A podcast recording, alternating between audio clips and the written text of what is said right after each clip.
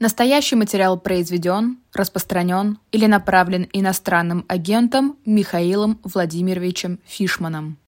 Я приветствую зрителей «Живого гвоздя». Меня зовут Василий Полонский. В Москве сейчас 19 часов 5 минут. Мы вещаем в прямом эфире из Москвы. И сегодня с особым мнением у нас в эфире Михаил Фишман, журналист. Миша, я приветствую тебя. Приветствую.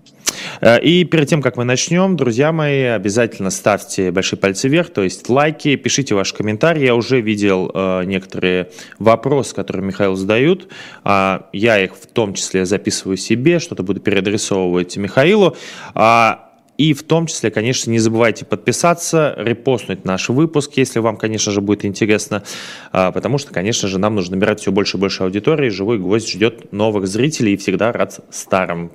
А мы начинаем, и, конечно же, главная тема, мне кажется, любого сейчас информационного и аналитического выпуска, это, конечно же, вот этот новый, новые поправки в российское законодательство, которое звучит как федеральный закон, который сегодня согласовал а, Совет Федерации. В общем, конечно же, сама процедура не важна. Мы видим, с какой скоростью это проходит, хотя этот закон 2000, эти поправки 2018 года первоначально. А ты в своем воскресном эфире в общем, свангов... да, сванговал о том, что это все произойдет. А, я внимательно послушал, э, да, в пятничном, да, и в пятничном еще, да, я уже как бы забылся, где, когда. Ты переезжаешь э, э, с, эти, с этих дней иногда. Но Вернулся вот... на, родную, в, на родную пятницу На родную пятницу, довольно да. давно. Не забывайте, что Михаил Фишман, журналист телеканала «Дождь», и «Дождь» тоже нужно смотреть. В связи с этим, то, что ты даже это предсказал, а, может быть, у тебя изменилась немножко позиция. Как тебе кажется, во-первых, скорость, а, это, правда, очень быстро, и, скорее всего, в ближайшее время президент подпишет уже эти поправки.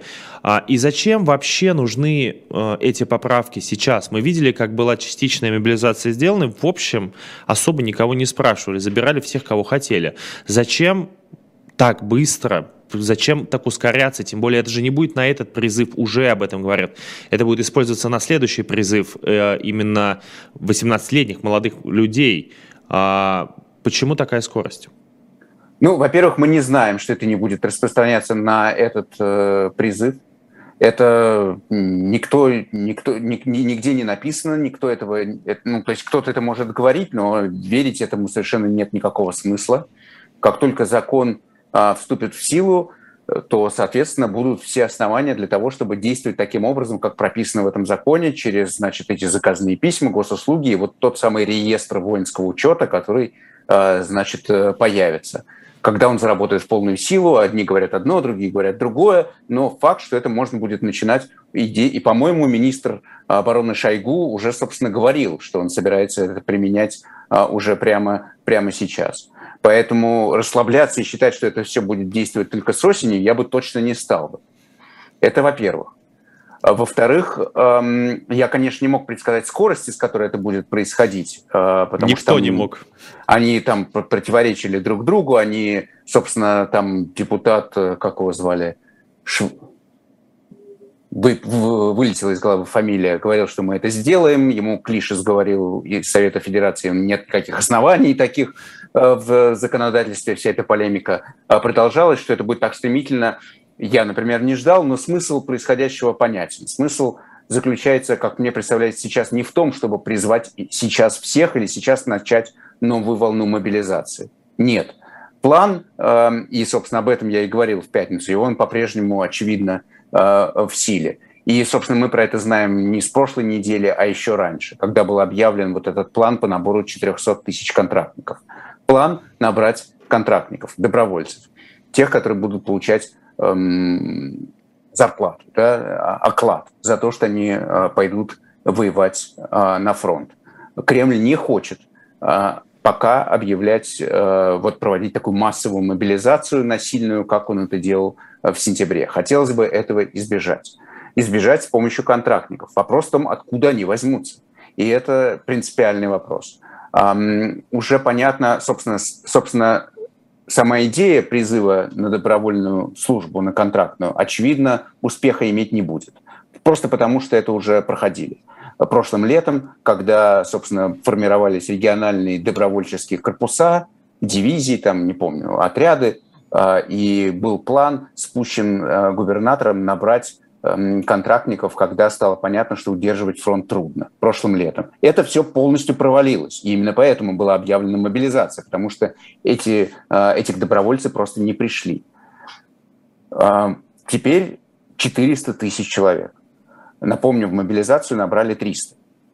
А откуда они возьмутся? Ну, допустим, сколько-то можно будет набрать с помощью э, вот тех призывных там пунктов, э, э, этих рекламы, которые теперь каждый, все губернаторы и так далее, все этим занимаются, эти планы спущены, это все тоже, тоже уже известно. Но сколько это? Но это будут жалкие крохи. Основной резерв, ресурс для набора контрактников – это срочники. Это тоже, тоже понятно. Мы не знаем, по крайней мере, у меня нет таких сведений, как развивается сейчас э, призыв на военную э, службу, просто обычный призыв. Срочники не должны оказаться на линии фронта, об этом подчеркивает Министерство обороны и все, и все остальные. Но уже понятно, что этот призыв проходит на фоне, в контексте возможного появления на фронте для, для призывника. Понятно, что он будет проходить с гораздо большим скрипом, чем, чем все предыдущие. В этом тоже нет никаких сомнений, хотя у нас нет, э, нет статистики. Мы знаем, что э, там правдами и неправдами, полупринуждениями, э, непринуждениями, полунасилием, ненасилием, мы точно не знаем как. Эксперты говорят, что они сейчас не знают, как с этим дело обстоит, но ресурс для того... Мы знаем, что облегчен эм, постановлениями, или это закон, сейчас боюсь спутать, но смысл в том, что эм, облегчен, можно призывать теперь в контракт уже сразу с момента поступления на воинскую службу. Да-да-да. То, есть, я, я там... не, не, то есть не по истечении трех месяцев, как это было раньше, а да. прям просто сразу заключать с молодым человеком контракт с военно обязанным. Сейчас у нас призыв с 18 до 27 лет, да, как вы помните. Э, он же, он же а, продлен до 30, то есть виноват. Ну, в общем, он продлен. Он, будет, сейчас он, он, переходный. Он, он постепенно, как пенсии тогда менялись. Вот сейчас он, сейчас у нас переходный период, когда можно грести, грести э, больше народу, чем обычно. И, и это главный такой вот резервуар для набора, для набора контрактников. Для этого нужно найти, э, найти этих призывников. И для этого, собственно, сейчас и э, эти, эти, эти, этот закон и принимается, и принимается вот эта форсированная крепостническая обязательная э, мобилизация уже, собственно, непосредственно призывников. Сам, сам, сам по себе принципиальное изменение э, призыва на, на срочную службу. И поэтому мне трудно представить себе, что это начнет действовать со следующей осени, потому что эти, потому что эти 400 тысяч уже должны будут быть набраны натренированы так или иначе. Они времени ждать особо нет, поэтому я бы не доверял этим словам, что это все начнется через полгода. Нет, сильно в этом сомневаюсь. Другое дело, что это пока очевидно. Пока, еще раз подчеркнем, пока, видимо, не значит, что, что, эти, э, что этот призыв эм, насильный уже, эм, э, такой заявочный, да, с, с точки зрения государства. Государство объявило, что ты призывник, и все, ты призывник. В этом же смысл а не то, что ты с этим как-то узнал про это, подписался под этим, это уже никого не интересует. Главное, что государство тебя объявило призывником, и все, на этом, на этом э, твоя, твоя мирная жизнь закончилась. Эм, и вот сейчас это все будет, э, будет очевидно, э, очевидно происходить для того, чтобы набрать этих людей и уже из числа призывников и отправлять их на фронт. А, я бы просто хотел немножко разделить эти две темы, потому что в одной я обладатель информации по источникам своим, а в другой я вообще не обладатель информации, потому что мы это узнаем. Вот я сейчас пытаюсь понять, какого числа будет этот призыв весенний, но я чуть попозже посмотрю. Сначала задам вопрос. Я бы хотел бы разделить две эти темы. Вот контрактники, о которых ты говоришь, об этом писал Олешковский, о том, что спустили губернаторам разнарядки, что они должны набирать контрактников в своих губерниях, в своих субъектах. Да. А, у меня есть, просто хотел бы с тобой вместе проанализировать эту информацию. У меня есть более подробная информация, что это спустили даже не столько губернаторам, а сколько главам районов, то есть еще меньше уменьшили а, как бы сбор этих контрактников. Задача поставлена такая, это прям мой источник, которому я добегаю давно, он находится на Кавказе, в Дагестане, и он говорит о том, что вот у них в Дагестане поставлена такая разнарядка, что каждый глава района с двух тысяч человек, ой, с тысячи человек должен собрать двух контрактников. Мне кажется, что это довольно реальная задача. И в связи с этим у меня к тебе вопрос. Вот сейчас я тебе такую новую вводную дал, да? С тысячи человек два контрактника. А зачем тогда им трогать э, тех самых призванных 18-летних пацанов, за, за них там начнется вой, за них станут матери, за них станут их, может быть, молодые жены, девушки и так далее. Мы же помним Чеченскую войну, как это было, когда контрактники стали активно принимать участие. По сути, это было с самого начала, но об этом заговорили не сразу. Может быть, все-таки вот эта схема с контрактниками может сработать при вот этих новых вводных, которые я тебе рассказал? Ну, во-первых, э, собственно, то, что глава района, районов этим занимается, это ничему не противоречит и э, укладывается ну, в логику того, как работает вертикаль. Э, сверху спускают губернаторам, губернатор спускают ниже. Дальше уже мэры, главы районов, это их тоже, соответственно, обязанность. Конечно, я говорю набирать, про саму задачу. С тысячи набирать. человек... Точно так, же, точно так же, как например, там, обеспечивать итоги выборов. А сейчас обеспечить, соответственно, соответственно эм, этот, этот самый набор. Конечно, цифры целевые им тоже, тоже сказаны. Еще раз, что касается двух человек с тысячи, ничего не могу сказать, не знаю про тысячу человек, но понимаю, просто потому что мы это знаем. И это, собственно, говорят все, э, все эксперты, которые за этим следят уже давно, что 400 тысяч э, контрактников набрать – это нереалистичная задача. Это не получится сделать. Это, право, это уже э, наверняка были те же самые два человека с тысячи уже прошлым летом, и ничего из этого не вышло. Это невозможно, и этого не будет. Не будет набрано 400 тысяч э, добровольцев на эту войну, тем более теперь, когда о том, что это за война, на самом деле народ уже знает. Уже в провинции практически нету э, людей, которые бы не понимали, что происходит на фронте, э, через свою семью, через своих друзей, через знакомых знакомых, через коллег на работе. У кого-то кто-то уже был на фронте, у кого-то кто-то вернулся, у кого-то знакомый знакомый там был, кто-то сейчас приехал в отпуск. Все понимают, что так или иначе есть уже понимание, что там происходит под Бахмутом. И в этих условиях набирать... Люди сейчас едут в отпуска, э, тех, кого отпускают, потому что людей не отпускают в отпуска, на, вопреки тому, что обещал Путин, ну, как обычно. Но те, кому удается уехать, те бегают по, по, по врачам, пытаясь э, получить справки, чтобы не возвращаться ни под каким видом, потому что они понимают уже, куда они возвращаются. Конечно, это уже общее понимание и общее э, знание. Конечно, какая мать согласится отдать. Э, это уже не та ситуация, что была осенью. Я в этом, у меня нет социологических данных, которые это подтверждают, но я в этом уверен, что сейчас эм, мобилизация прошла бы с большим скрипом, чем, э, чем осенью, потому что больше э, знания в народе о том, что это за война и куда тебя на самом деле пошлют. В этом, в этом смысле еще менее реалистична эта задача набрать 400 тысяч человек. А, смотри, а Смотрел ли ты вообще реакцию э, пропаганды, как пропаганда отреагировала э, на вот эту новость о законе? Э, есть ли у тебя какое-то ощущение, как э, именно наши федеральные каналы и СМИ вообще э, оправдывают вот эти новые поправки? Да, ну у них есть эта логика. Конечно, она, собственно, идет самого верха. В этом смысле пропагандист там типа Скобеева не отличается от, я не знаю, главы комитета Думы по обороне Картополова. Они говорят одно и то же они говорят в сущности три вещи.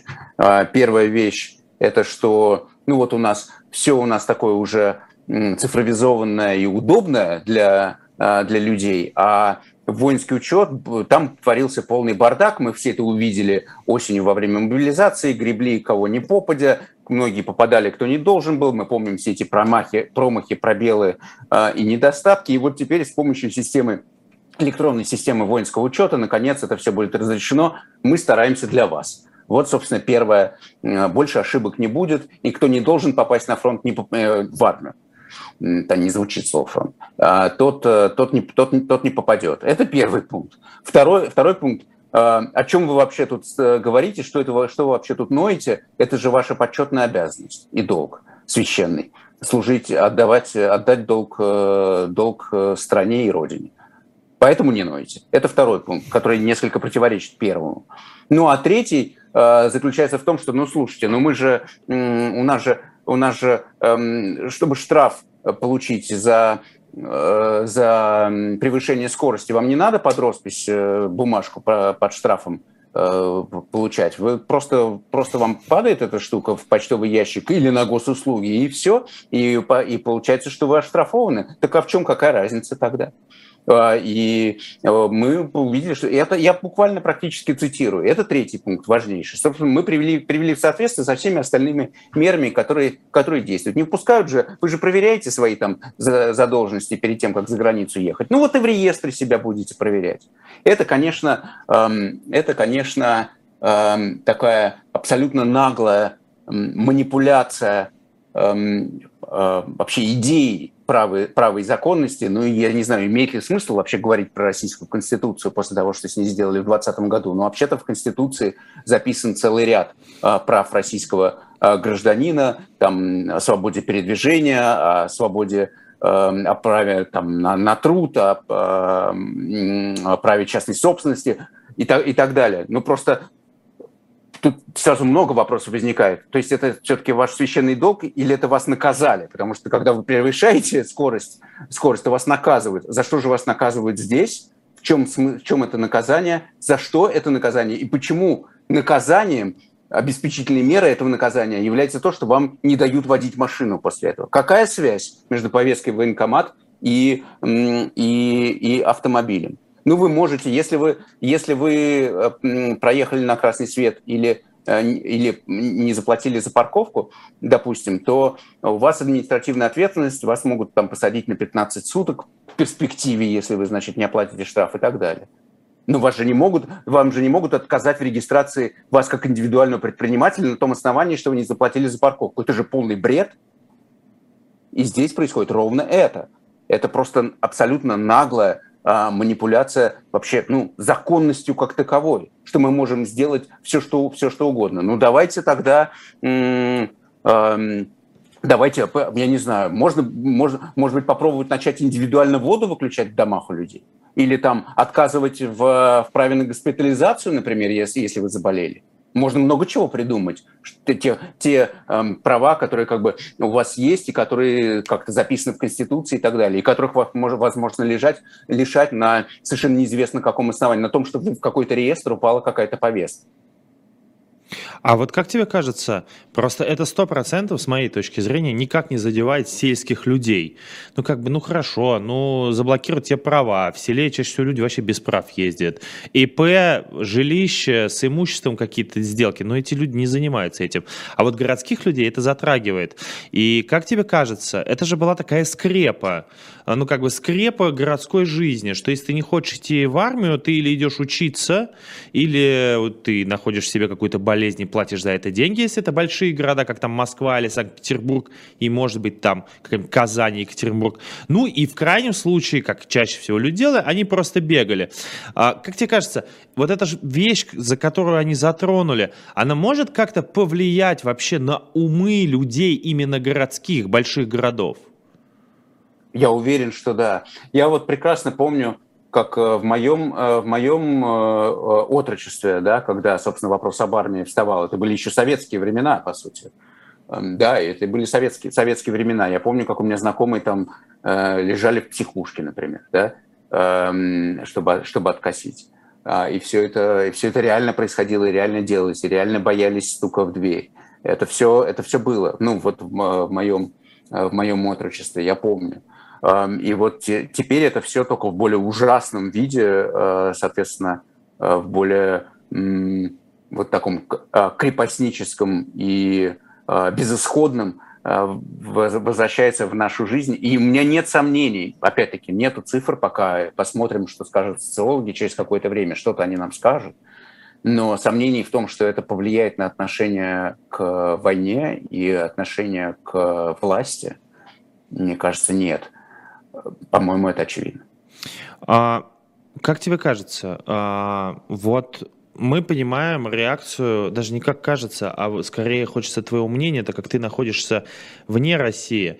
А, мы понимаем довольно четко позицию, реакцию внутри страны властей а, и тут госаппарата, мы ее все услышали, по сути, за два дня.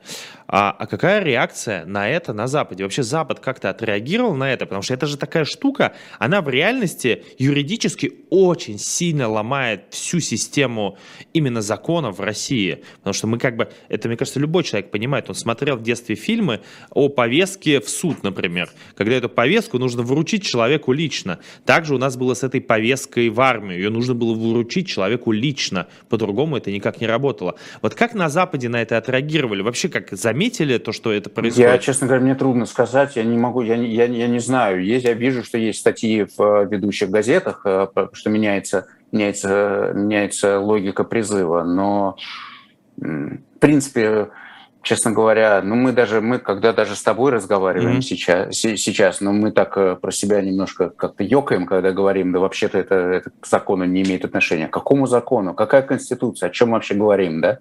Это мы мы-то понимаем, что такое российская реальность. В этом смысле для... Это имеет э, значение, мне кажется, исключительно ну, э, с точки зрения оценки перспектив э, собственно, непосредственно войны и оценки возможностей Путина дальнейшего, для Путина дальнейшего набора эм, живой силы на эту, на, эту, на, эту, на эту войну. Ну и, конечно, все, конечно, я уверен в этом, будут, вот, собственно, о чем мы только что говорили, будут ждать, как отреагирует общественное мнение и поколеблется ли та поддержка декларативная, как принято говорить, эм, этой войны и властей, которые ее ведут эм, в результате этих событий. Они, конечно, они, конечно, поворотные. В этом, мне кажется, сомнений нету. И, наверное, нету и на Западе их. Что это с точки зрения отношений между между властью и обществом, это очередной важный такой большой гвоздь в крышку гроба. Я вот обратил внимание по соцсетям, что люди, которые остались тут, я говорю только про единомышленников, а скорее людей оппозиционных взглядов. Люди, которые остались тут и люди, которые уехали, реакции все-таки были разные. А я думаю, ты мог видеть э, в соцсетях э, и такие призывы прям людей уезжать, а люди, которые остались, они скорее восприняли это как данность. Как тебе кажется, почему такая разница в восприятии э, вот этого факта, хотя и те, и другие признают признают, что ну, это абсолютное беззаконие? Ну, во-первых, я не знаю. Мне трудно судить, как, э, какая массовая реакция на... Пока, по крайней мере, трудно об этом судить. Э, массовая реакция на, на этот закон в, э, в России.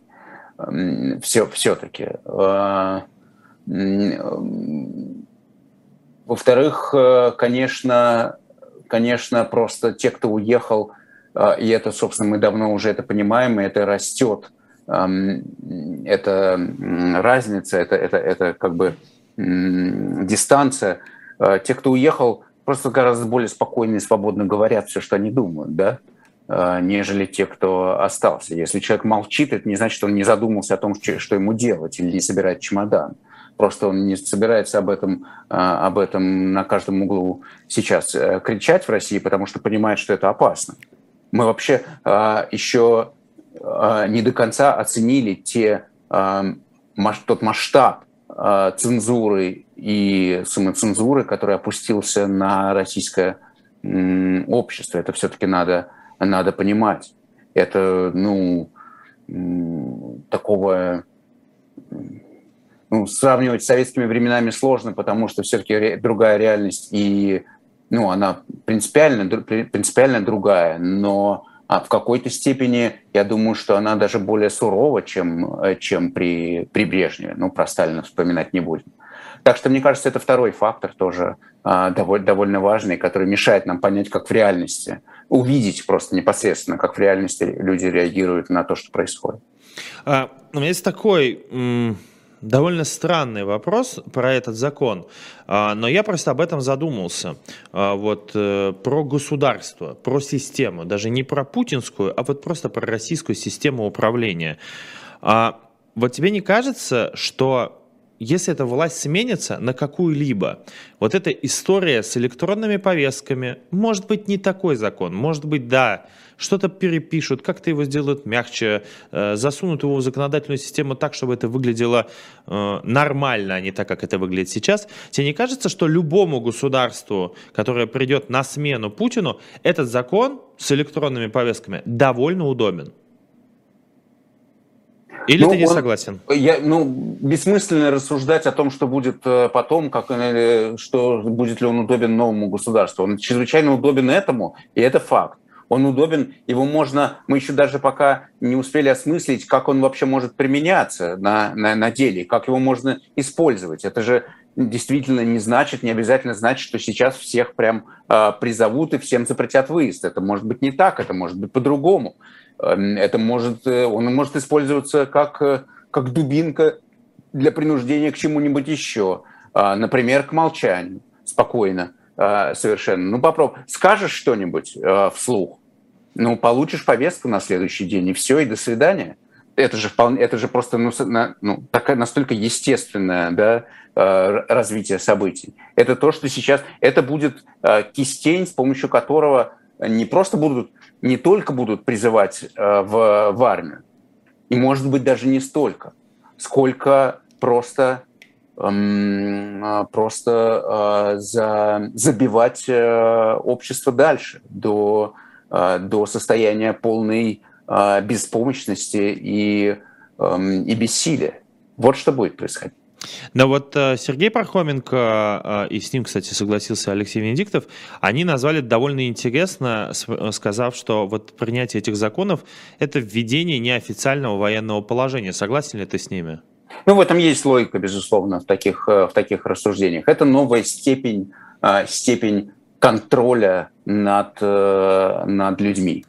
Вот что это такое. Это, это абсолютно такой эм, мощнейший рычаг эм, ну, все-таки речь идет не обо всех, но к большому, но тем не менее, это люди, у которых есть семьи, и все так или иначе оказываются затронуты. Все, у кого есть э, дети, мужья, э, бойфренды, братья. Почему? А, в этом, так, что в это, так что в этом логика есть, конечно. А вот почему эта власть э, с наличием таких э, людей, как там Стрелков, вот людей, которые говорят, да надо все, войну объявить, вот надо все и так далее. Почему эта власть действует так? Почему она не может вести военное положение, а играет вот в такое? Почему она не может объявить мобилизацию, объявлять частичную мобилизацию? Почему она не может объявить официально войну, объявляет СВО? Почему все время такие полумеры? потому что а, потому что, э, потому что власть не готова идти на полную мобилизацию и ее боится, потому что, пока, а, потому что все время выясняется, что мобилизация не работает. У нас, если посмотреть, то вот это вот, а, когда, когда в октябре вместе, в сентябре-октябре, когда объявляли, собственно, мобилизацию, то тогда поменяли официальный нарратив и стали все заговорили про священную войну, да, тогда же стали стали а, вот родитель номер один, родитель номер два, цивилизационная война, а, священная война, вторая, это вторая, наша новая Вторая мировая, мировая и так далее. И выяснилось, мы все в одном окопе, и выяснилось, что это не работает довольно быстро, что а, вот э, на этот крючок общество не готово ловиться, никто не хочет мобилизовываться. И тогда, собственно, всех расслабили снова – и сказали, ну, слушайте, ну, вас не позвали, вас, э, вас не вызвали, вас э, на фронт не отправили, ну и живите себе, себе спокойно, никто вас не трогает, делайте, занимайтесь своим делом. Вот э, логика власти. И она пытается по мере силы эту, этой логики не изменять, тем не менее, э, все сдавливая, издавливая, издавливая вокруг людей свою вот эту удавку. А сейчас небольшой перерыв. Пауза. Это всегда спецоперация, это всегда э, манипуляция, это всегда обман. Э, да, да. Э, небольшая пауза, у нас реклама э, на shop Заходите, пожалуйста. Там у нас очень много книг продается за счет того, что вы покупаете эти книги и подписки на журналы, и сами журналы, которые у нас там продаются. И существует наша медиа. Сегодня я буду рекламировать книгу Стига Даггермана «Немецкая осень». Это литература послевоенная. А, журналист Стиг Дагерман приехал в послевоенную Германию и описал то, что он там увидел. Это довольно интересно, особенно на нашем фоне. Люди часто задаются вопросами, что будет послевоенной России. Это вот одно из видений послевоенной Германии. Интересно сейчас почитать и посмотреть, что он увидел тогда и что мы увидим, надеюсь, в скором времени. А, заходите обязательно на shop.diletant.media и покупайте наши книги. А пока я вам скажу, что нас смотрят почти 6 тысяч человек, всего лишь тысяча лайков. Друзья мои, давайте дотянем до 2000. Я смотрю ваши вопросы, вижу, что вы там в том числе ругаетесь. Про Нилова мы прямо сейчас и перейдем, потому что это актуальная тема после нашего обсуждения, почему наша власть не способна говорить напрямую с обществом.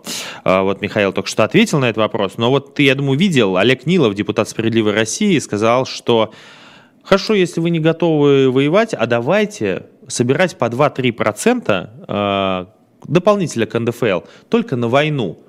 Вы там вот не готовы мобилизоваться, давайте тогда вы деньгами будете.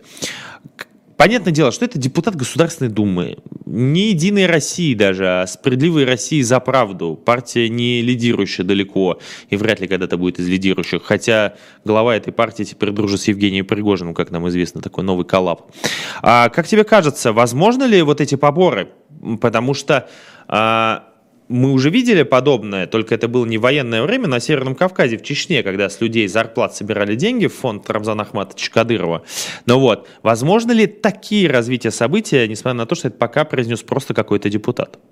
Нет, честно говоря, в это пока верится с трудом. А, мы пока видим а, другую логику. Это тот самый добровольный налог, который Путин объявляет, а, Путин вменяет крупным компаниям и, и Кремль, и Минфин – этот взнос, да, который будет оформлен как единоразовый налог, пока таким образом э, финансирование э, войны происходит. Это должен делать бизнес крупный. Нет, не думаю, что Кремль готов идти на то, чтобы увеличивать налоговое бремя для конкретных, для, собственно, непосредственно, непосредственно людей. А наоборот, это государство будет э, демонстрировать себя как, как социальное. Его, его пафос-то в том, что сейчас, вот когда контрактников набирают, что вот вы сейчас заработаете, как эти главы районов-то говорят. Они говорят, ну, у кого там, э, у кого там э, долги, там элементы, еще чего-то, идите к нам.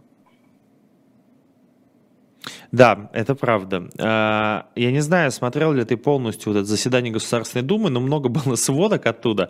Я, к сожалению, своему посмотрел это полностью, потому что к закону а, вот о повестках и вообще о призыве в армию, они перешли сильно позже, а, скорее ближе к концу. Но до этого был огроменный доклад госпожи Яровой, известной своими пакетами, о биологической ООО биологических лабораторий, которые были найдены на территории э, Украины. А и это был очень большой доклад о том, что как бы провели вот это расследование. Как ты видишь, а, вот это вся, как вот это шубуршание перед, в общем, самой важной темой, это реальная какая-то новая доктрина такая российская вот этих депутатов, э, которые приближены к силовикам, они реально хотят добиваться какой-то, ну, как рассмотрения в ООН, подачи каких-то заявлений, может быть, в какие-то суды международные и так далее с этими биологическими лабораториями? Или это очередная такая дымка, которой прикрывают важные темы? А, ну, я не думаю, что это дымка. С другой стороны, сами по себе депутаты, они никто просто, да, это а, их фамилии не важны, их мнение не, не интересно, а, что они говорят, тоже в сущности не имеет никакого, никакого значения. Это просто трансляторы Эм, кремлевской, э, ну или там силовой ФСБшной логики и так далее. Про биолаборатории, вообще специалист по теориям заговора, у нас секретарь Совбеза Николай Патрушев. Он раз в месяц дает интервью э, на, на эту тему, и каждое следующее безумнее э, предыдущего. И вообще, и это, конечно, серьезно, потому, потому что это то, что обсуждается внутри в путинском кругу, это то, что ему приятно слышать, и поэтому это звучит на него нацелено в большой степени. И это та доктрина, которая формируется, которую, которую Кремль формирует вокруг этой войны. Путин, по сути, формирует. Я бы обратил внимание на то, что вот у этой войны есть э, кроме официального, кроме, собственно, Путина и ну, там, Лаврова, который является вот дипломатическим ее спикером, есть два таких крупных голоса, да, два доверенных лица у Путина, которые говорят про эту войну. Одно из них это лицо, это Николай Патрушев, который, который как будто действительно сидит в шапочке из фольги, и это не шутка, потому что, ну, это просто за пределами здравого смысла находится то, что он говорит, объясняя, зачем и почему эта война ведется. В последний, в последний раз он, он, он объяснил, что Россия больше не будет помогать Соединенным Штатам Эм, сохранять их целостность. Уже дважды это делала, но теперь устала, больше не видит в этом смысла и в следующий раз не будет. Вот так он рассуждает. А, а второй голос кто? Правильно, Дмитрий Медведев, mm. который, а, который, а, речь которого наполнена оскорблениями и э, рассуждениями по подсвинкам про подсвинков и, и, и, и так далее. То есть, то есть это теория заговора с одной стороны, и ненависть, это, собственно, вот э, это то, что источает э, Медведев, с другой стороны. Вот, собственно, картина этой, этой войны, ее голос, да, который э, формирует в Кремль. И тот, и другой голос, оба, лишены здравого смысла, ну, да, ну, даже приблизительно, да, это просто не имеет отношения к реальности никакого, это просто одни, это, это извержение вот этого вулкана ненависти и оскорбления, а другие – это а, поток а, а, конспирологического сознания. Вот так, собственно, и выглядит доктрина этой войны. Просто это видно по этим двум головам говорящим. Ну а, соответственно, депутаты это транслируют. А как тебе кажется, вот у нас есть э, наш миф, о котором мы совсем недавно, 9 лет назад, очень много говорили, это распятый мальчик в городе Славянск а, на центральной площади, который потом журналистами был доказан, это Первый канал выпустил сюжет, и потом было журналистами доказано, что это фейк. А в мировой истории есть такая же история, распятый канадский солдат, которого во время Первой мировой войны, по версии британской пропаганды, распяли немцы, и даже памятник, он, по-моему, все еще стоит в Англии, памятник этому канадскому распятому солдату, что потом тоже было доказано, что это фейк. Вот как тебе кажется, вот эта история с а, биолабораторией, мы же ее слышим, ну, как бы почти с самого начала так называемой специальной военной операции. А может ли это перерасти вот в тот фейк, который уйдет в историю, или это все все-таки такая мимолетная вещь? Ну, во-первых, про биолаборатории мы стали слышать задолго до это да. нач, на, на, нач, на, нач, начала, начала войны. Про них там это параллельно с вывозом чернозема в промышленных масштабах. А, это все Патрушев говорит там как минимум с 2020 года, а может быть и раньше. А, это все, этому всему уже много, много, много, много лет. Но это не имеет Э, просто сами по себе эти белые лаборатории – это лишь элемент, это декор такой на этой, на этой а, это завитушка в, этом, а, в этой в орнаменте этой а, вселенной Орвеловского безумия, которую, которую Путин строит. Она, это просто один из ее таких вот, вот элементов. Но она сама вся изначально полностью фантасмагоричная и и, и безумно. Даже если вы уберете оттуда белые там останется все остальное. А, там э, главное, что вся эм, э, государственный переворот в Киеве в 2014 году, расширение НАТО, э, все, что произносит, вся, вся вообще все, вся логика, в которой развивается агрессия Путина, в течение не только даже этой войны, но и, естественно, с, на самом деле, по сути, с начала нулевых годов, это вот и есть вот этот вот камень за камень, э, за камнем возведения этой а, орвеловской альтернативной реальности, в которой, а, в которой, ну, в результате мы договариваемся до того, что, эм, что, ну, например, Запад э, во время... Это практически буквально то, что сейчас говорит тот же Патрушев, да и не только он один, э, что Запад во время Второй мировой войны выступал на стороне Гитлера. Ну, они не говорят так буквально, но они говорят, что он его привел к власти, по сути, ему сочувствовал и так далее. Ну, короче, получается, что в общем, в общем выступал на его стороне.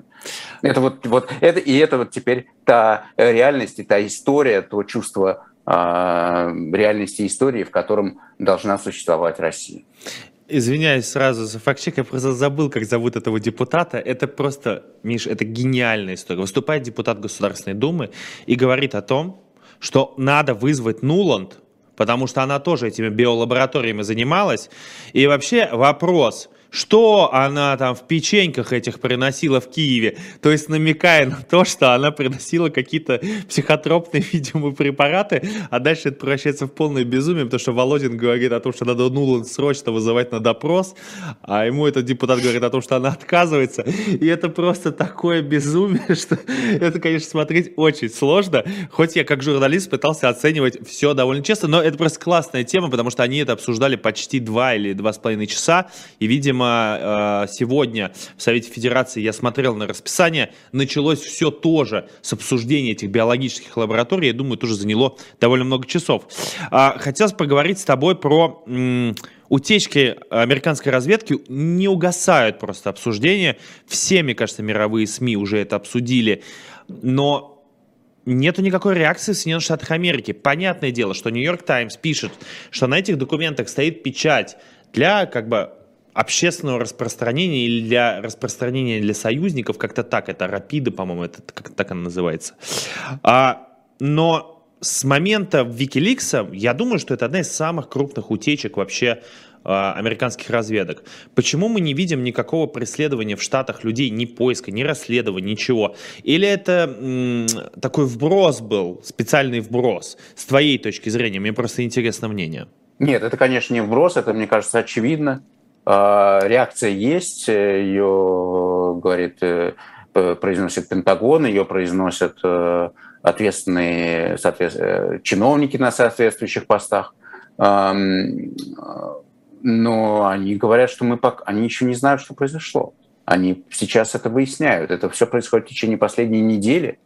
И они пытаются, может быть, уже поняли, может быть, уже ясно, э, как, как и кто и почему это случилось. Уже понятно, что, а, собственно, когда я в пятницу прошлую как раз, мы вспоминали как раз по горячим следам про, про это говорил, то это казалось тогда, и тогда про это писала так американская пресса, что это работа, работа российской разведки. Но уже сегодня понятно, что это не так. И российская разведка тут ни при чем, не надо ей приписывать чужих, чужих успехов. А, и просто это расследование идет, и, и а дальше всему э, Белому дому, Пентагону, ЦРУ приходится иметь дело с теми довольно э, ну, серьезными последствиями, которые, к которым эти утечки привели. И они пытаются как-то, очевидно, сейчас сгладить тот, видимо, большой ущерб, который им нанесен и в переговорах с союзниками, и, видимо, с, и с несоюзниками, там, не знаю, с той же Южной Кореей, которая там фигурирует, Э, например, и союзниками по НАТО, и, естественно, с Киевом, и, очевидно, собственно, мы про это уже видим сегодня в новостях, эм, эти, видимо, повлияет и на э, время, например, э, контрнаступления Украины. Собственно, сроки, судя по всему, будут сдвинуты как, Видимо, и поэтому. Да, а как с твоей точки зрения, а, вот ты можешь, э, у тебя сформули, сформули, сформулировал ли ты какие-то выводы из этих утечек? Потому что там же довольно много информации, много довольно интересной информации. А если, ну как бы, э, то, что ты прочитал из этой утечки, что может говорить э, о том, как формируется сейчас вообще мнение, нынешнее мнение о ситуации на фронте в Украине? Именно политического мнения. Да, эти, эти, эти утечки, они добавляют, они сильно как бы расширяют понимание того, что, что происходит. И главный, собственно, главный вывод из этих э, утечек заключается в том, что, в том, что у, Украины неочевидные шансы на успех контрнаступления. Там большие э, утечки и большие, э, собственно, это, видимо, один из главных сюжетов этих утечек, главных пунктов. Это те проблемы с боезарядами для систем ПВО, которые, это, это может быть важнейший пункт сегодня, которые будут представлять большую проблему для Украины уже скоро. Э, начиная с, э, с мая, середины мая, как, как там дата стоит. А, и ряд других выводов. Которые из них следуют. Это все сейчас продолжают анализировать журналисты, которые, которые эти, эти файлы, эти как бы даже не файлы, это же сфотографированные просто ну, такие карты получили, ну, их увидели и, и изучают. И ну вот еще раз, э, главный вывод – это что положение а, Украина не готова полностью к, к контрнаступлению. Это касается и систем ПВО, и подготовленных для наступления частей, тренированных уже и техники, и снарядов и так далее. Извини, может быть, э, ты не очень любишь этот источник информации, просто не знаю, но Сеймур Херш, э, довольно популярный сейчас опять журналист э, американский, утверждает, что военные США готовят черновик соглашения об окончании конфликта на Украине, в Украине, а, который предложат России в случае ее поражения. Во-первых, насколько ты доверяешь ему, его источнику, потому что много сомнений по поводу его информации. Во-вторых, как считаешь, возможно ли такое развитие событий, что и правда американцы могут готовить какой-то подобный документ? Ни насколько не доверяю. Доверие мое равно нулю. Эм, Сеймуру Хершу он себя полностью дискредитировал. И любой, и любой уважающий себя журналист э, просто отринет его, э, его информацию с порога.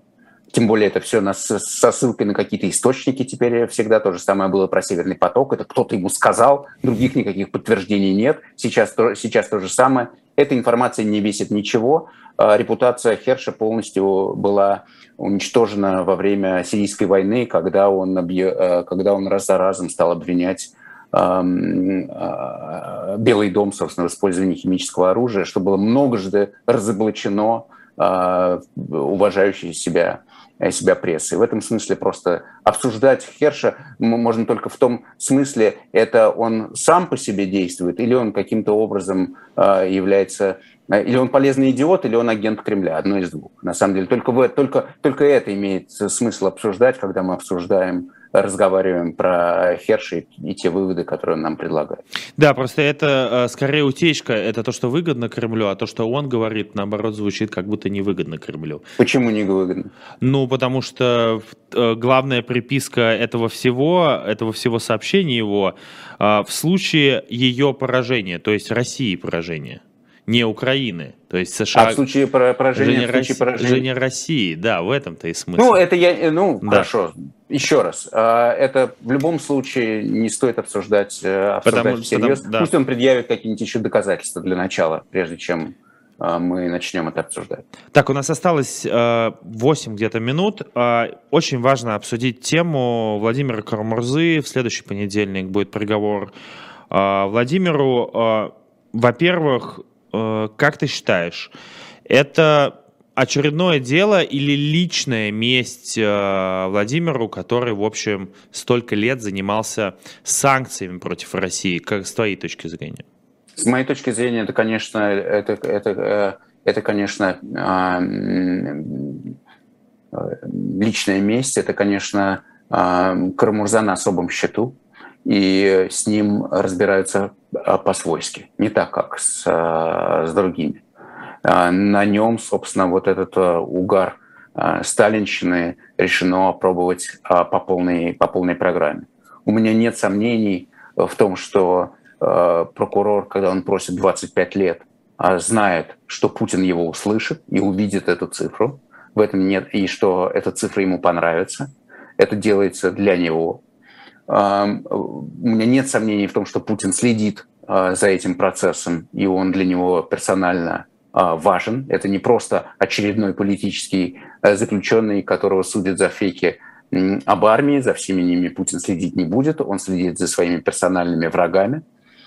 А, и это один, и Карамурза один из них. Я бы сказал, что по степени озлобленности, которая к нему э, испытывается, он может быть на, ну, на втором месте после Навального находится. А, или, я не знаю, там вообще имеет ли смысл измерять. И, соответственно, тот срок, который он получит, тоже будет утвержден не в суде, разумеется, а в кабинете в Кремле, в кабинете, опять-таки, опять-таки Путина лично. Это просто совершенно очевидно. И, это, э, и, и таким образом Путин еще сам себя дополнительно уговаривает, что вот он же, он тоже как Сталин. И ему это тоже важно что он вот похож на Сталина, он тоже такой же сильный, крепкий, мощный, как, э, как Сталин. Это иллюзия, он не такой сильный, не такой крепкий, но посадить человека на 25 лет за слова он может. А, как тебе кажется, возможен ли а, обмен Карамурзы? Потому что а, если ты сам, в общем, сделал такую параллель с Советским Союзом, в Советском Союзе такие вещи происходили и высылали людей, несмотря на довольно жесткие приговоры. Возможен ли а, обмен Карамурзы, несмотря на такую личную ненависть? Не знаю. А, мне трудно сказать. Эм, Кармурза много времени проводил за границей, он действительно стоял у истоков списка Магнитского вместе с Немцовым. Это он занимался этим лоббизмом в, в кабинетах а, американских и водил туда, э, туда Немцова, который уже политически это а, продавливал и объяснял, как эта схема, э, схема работала. В этом смысле он не чужой, не посторонний человек для многих западных политиков и, конечно, и, конечно, его... Он был колумнистом Вашингтон-Пост на минутку. Это все-таки тоже важно. И это его сближает в некотором смысле с положением Эвана Гершковича, с одной стороны, а, с обоими происходит то, что невозможно было себе представить. Это абсолютный выход за те рамки и правила, которые, казалось, еще как-то действовали. Теперь они не действуют никакие. Можно творить что угодно, можно хватать любого и делать с ними что, что угодно. А кроме того, они вот в некотором таком положении заложников находятся оба. Но означает ли это, что есть какие-то реальные шансы на обмен Кармурзы, я сказать сказать не берусь. Очень хотелось бы на это надеяться, очень. И очень. Но просто вот, к сожалению, только, только надеяться мы и можем, а не э, как-то рассуждать об этом сознанием дела, к сожалению. А как тебе кажется, вот ты сам затронул тему Эвана, как его друзья называют, Ваня Гершкович, а как тебе кажется, вообще, есть ли хоть какие-то сейчас гарантии для иностранного журналиста, который приезжает в Россию? Потому что кажется, как будто ситуация с Эваном – это исключение, чем правило для всех остальных журналистов. Ну, это всегда исключение. Когда сажали Ходорковского, это тоже было исключение из правил. Когда, эм, когда Эм, когда сейчас посадят Карамурзу, это тоже исключение из правил. Когда отравили Навального, это тоже было исключение из правил. Ну и так далее. Это постоянно, всегда исключение из правил. Исключение из правил, которое формирует новое правило. И это новое правило заключается в том, что, конечно, ни один, уж точно американский журналист эм, не может чувствовать себя в безопасности в России, об этом и, и, и речи нет, но и на месте бы европейских, уж точно британских, я бы задумался. Кстати, это удивительно. Я знаю, что одновременно в этот момент в Москве находилось несколько иностранных журналистов из разных стран, из Франции, из Англии и вот из Америки, из США. А, и почему-то был именно пал выбор на американцев, хотя, казалось бы, а, с точки зрения самих боевых действий СВО, англичане более такие злостные враги сейчас России, чем американцы. Нет, ну, конечно, это не так. Конечно, конечно, американец, э, конечно, все это делает Америка. Конечно, главный, главный враг, главный собственно, центр принятия решений, да, угу. с точки зрения Путина, находится, конечно же, в Вашингтоне. Это там, это же видно потому, как они пытаются, например, э, например, вызволить эм, э, эм, убийцу, который сидит в Германии. А, да, да, да, да, убийцу чеченского командира. Да, да, да, да, да, да. Это, собственно, сидит он в Германии, его, его арестовала, судила и посадила Германия, но на переговоры об его обмене а, Кремль считает возможным вести, вести с Вашингтоном исключительно. Поэтому, конечно, конечно, это Америка, и, конечно, именно поэтому положение положение американца сегодня в России особенно опасно. Да, но мы будем надеяться, что Эвана Гершковича все-таки получится обменять, что он не просидит долго в тюрьме. Мы знаем историю 86 года, когда все произошло довольно быстро, но уже не произошло все быстро, уже прошло две недели, а, и поэтому мы, конечно же, поддерживаем Эвана, свободу Гершковичу, свободу Владимира Карамурзе. И мы желаем, желаем им обоим силы, особенно, конечно, а, конечно, как Володе Карамурзе, потому что ему с большей вероятностью придется пройти этот долгий э, путь в российской тюрьме, а ни за что. Ему потребуется и сила воли, и мужество, и мы ему этого, конечно, желаем. И вместе с ним все вместе. Это правда, да, тем более у Володи довольно серьезная болезнь, с которой, кстати, его не могут сажать в тюрьму, но это другой отдельный уже разговор. Спасибо огромное. Сегодня в эфире «Живого гвоздя» своим особым мнением был журналист телеканала «Дождь» Михаил Фишман. А, нас смотрело 700 почти 8 тысяч, по-моему, в пике, 1900 лайков. Друзья мои, когда будете уходить, поставьте, пожалуйста, большой палец вверх. А мы заканчиваем этот эфир. Спасибо огромное, Миш, счастливо и до свидания. Счастливо.